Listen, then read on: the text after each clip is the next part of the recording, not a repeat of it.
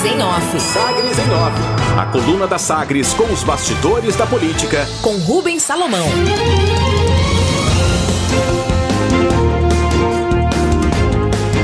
O governo federal pretende avançar em privatizações de Correios e Eletrobras até junho. Parte importante da plataforma de campanha de 2018 do presidente Jair Bolsonaro, que está sem partido, as privatizações do governo federal têm ficado restritas ao processo encabeçado pelo Ministério da Infraestrutura, com leilões para concessão de rodovias, ferrovias, portos e aeroportos. As grandes estatais, no entanto, encontram entraves burocráticos e políticos que, segundo o líder do PSL na Câmara Federal, deputado Vitor Hugo, do PSL aqui de Goiás, serão superados ainda neste primeiro semestre de 2021. Ao elogiar o trabalho liderado pelo ministro Tarcísio Gomes de Freitas da Infraestrutura, o parlamentar afirma que as privatizações, aspas, são a solução que o governo encontrou de maneira muito inteligente, já que o orçamento tem sido curto para todas as pastas. Fecha aspas. Ele cita as terceirizações da infraestrutura no saneamento, como a SEDAI no Rio de Janeiro, e garante esforço do Palácio do Planalto para avançar no processo das estatais. Abre aspas. A gente vai seguir agora com as privatizações também no parlamento, em outras áreas, como Correios e Eletrobras, que nós gostaríamos de ver acontecer até meados de junho. Esse é o prazo que estamos vendo no parlamento fecha aspas, define o deputado Vitor Hugo. Apesar da intenção, parece mesmo ficar para a história a promessa de campanha de privatizar um trilhão de reais de ativos feita pelo ministro da Economia Paulo Guedes lá em 2018. Processo. No fim de fevereiro, o presidente Jair Bolsonaro foi pessoalmente ao Congresso entregar o texto de que abre caminho para a desestatização das duas estatais, dos Correios e da Eletrobras. A Câmara dos Deputados recebeu, portanto, o projeto em fevereiro e aprovou no fim de abril a urgência a esse projeto, 280 votos favoráveis, a urgência e 165 contrários. Esse pedido de urgência aprovado libera a votação do projeto diretamente no plenário. O texto, no entanto, segue preso em debates realizados pelas comissões de Trabalho, Administração e Serviço Público e de Desenvolvimento Econômico.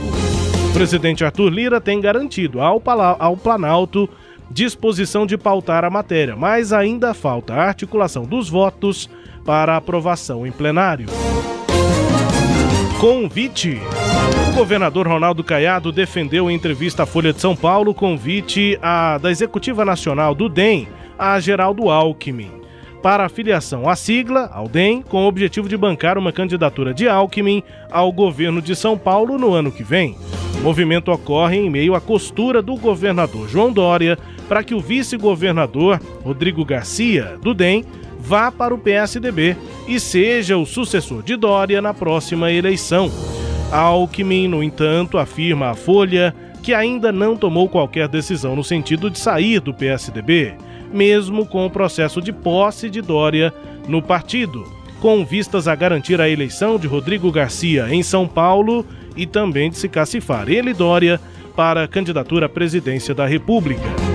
Governador, portanto, dando essa declaração ainda no mês passado sobre a executiva nacional do DEM convidar Geraldo Alckmin para filiação e a intenção de que Alckmin seja candidato ao governo de São Paulo. Mas tem outro convite. Caiado também convidou o ex-prefeito de Goiânia, Iris Ezende, do MDB. Os dois conversaram ontem por quase duas horas e o governador sugeriu que Iris acompanhasse inaugurações e eventos relativos a trabalhos do Estado em Goiânia e na região metropolitana. Em resposta, Iris agradeceu, mas disse que por enquanto não pretende marcar presença.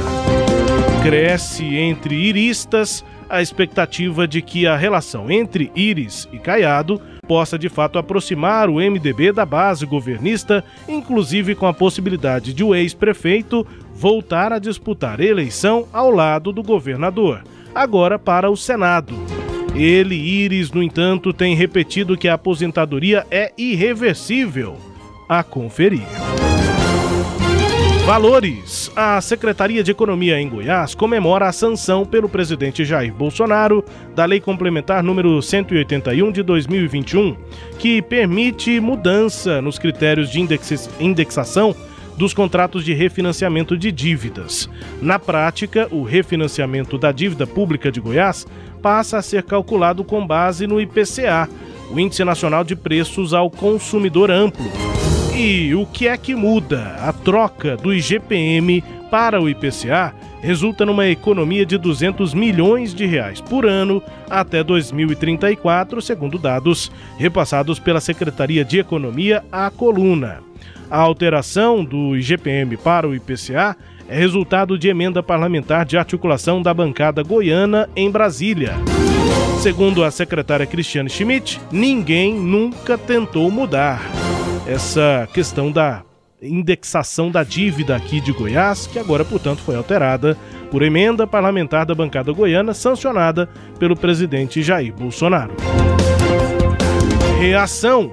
Deputados da base do governo estadual se manifestaram contra o decreto do governador que cancela pelo segundo ano seguido a temporada do Rio Araguaia. Os parlamentares criticam a generalização de que toda atividade de pesca representaria aglomeração. Durante a sessão ordinária de ontem na Assembleia, o líder do governo, Bruno Peixoto, afirmou que o decreto é provisório e que só vai ter validade até que seja realizado um debate sobre o assunto com autoridades, guias turísticos e ribeirinhos para a definição de novas regras e critérios para a atividade turística e a pescaria esportiva Portanto, entrou na pauta aí dos deputados e do governo uma mudança nesse decreto que prevê o, a, o cancelamento pelo segundo ano da temporada do Araguaia. Destaques de hoje da coluna Sagres em Off, Cileide Alves.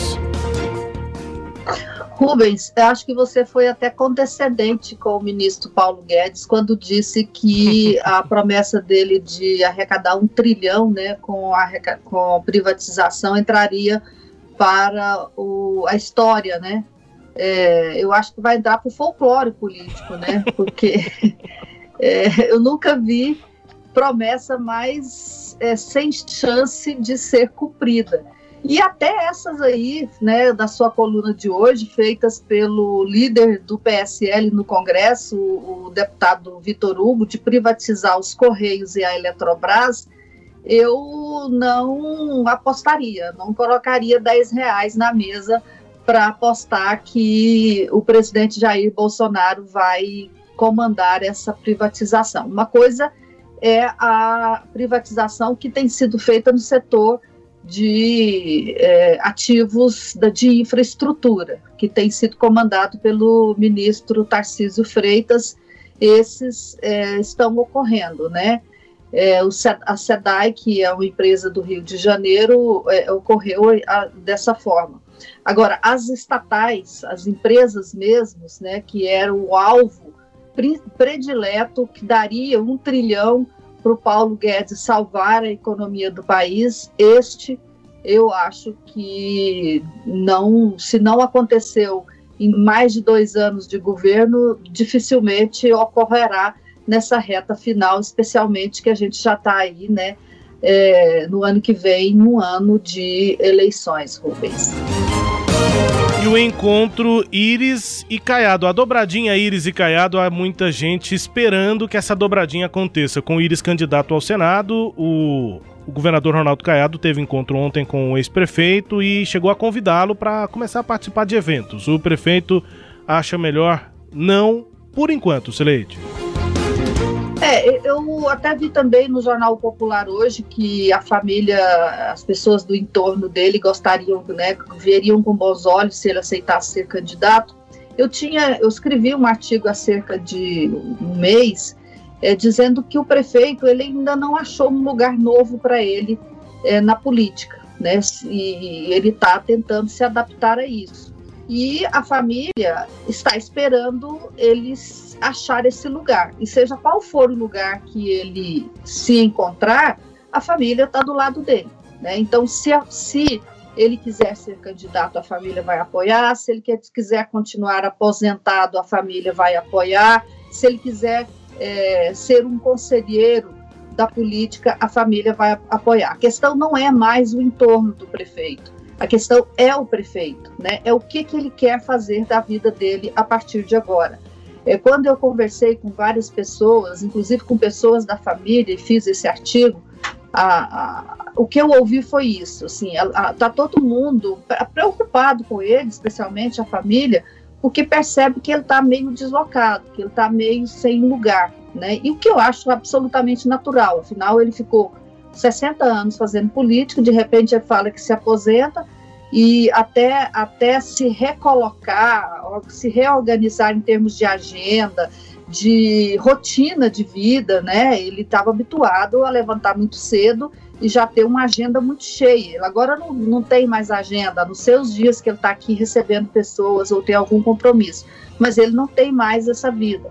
Então é natural que ele passe por esse processo de adaptação, primeiro de estranhamento e depois de adaptação.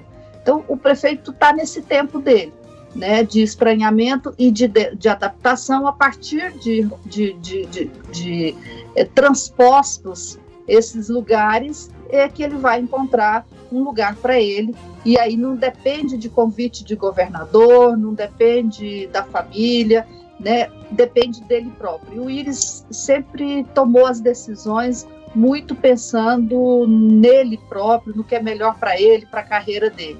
E aí cabe a quem espera e o apoia acatar essa decisão e vai ser o que ocorrerá é, com o governador. Então, não é por falta de convite nem por falta de apoio que o Iris ainda não decidiu o que fazer. É um tempo que ele está passando por ele e vai ter que é fazer todo o percurso e até chegar no local, né, no novo local dele, se vai ser a, a, a, o novo local, vai ser a continuidade da política ou vai ser é, a aposentadoria mesmo, é só o tempo que vai dizer, Rubens. A impressão que eu tenho, Sileide, é que o Iris é, colocou a camisa da aposentadoria. Ele trocou de roupa, colocou a camisa da aposentadoria, se olhou no espelho e parece que não tá caindo muito bem. Tem alguma coisa que não é tá isso. legal. E aí é ele vai isso. ter que decidir se ele troca de camisa e volta com a camisa que ele usava antes, se ele troca de roupa, ou se ele vai achar que não, vai mudar de Se acostuma com a ficou nova bom. É, parece que até que ficou bom. Ou então um corte de cabelo, alguma coisa assim. Alguma coisa não tá caindo bem. E ele vai ter que decidir se, se, vai, se o incômodo é tão grande a ponto dele mudar de roupa, é, ou seja, mudar de decisão e voltar para a política mesmo, ativamente, ou se ele vai achar que tá bom, que vai se acostumar com essa roupa nova. Mas parece isso, Sileide. É, o que você está chamando de camisa nova, eu chamei de lugar, né? Uhum. É, é uma figura de linguagem que ambas cabem. É, ele chegou num lugar, olhou para aquele lugar, Sim. estranhou, né? E agora está nessa decisão se ele volta para o lugar antigo ou se ele se adapta e começa a gostar e ver as vantagens desse lugar novo e, e chegue a, a ser feliz lá, né? É isso, reunião, conversas, enfim, envolvendo a Iris Rezende, que mantém o escritório político ativo, conversas, né, mas está aposentado. Disse que não se candidatou à reeleição em Goiânia e que se aposenta das eleições.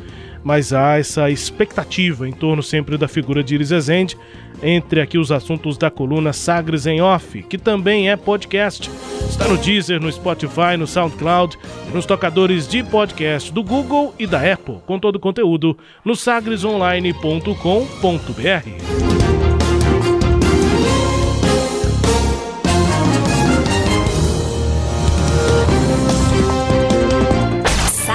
em Off. Sagres em Off. A coluna multimídia. Acompanhe ao longo do dia as atualizações no www.sagresonline.com.br. Sagres em Off.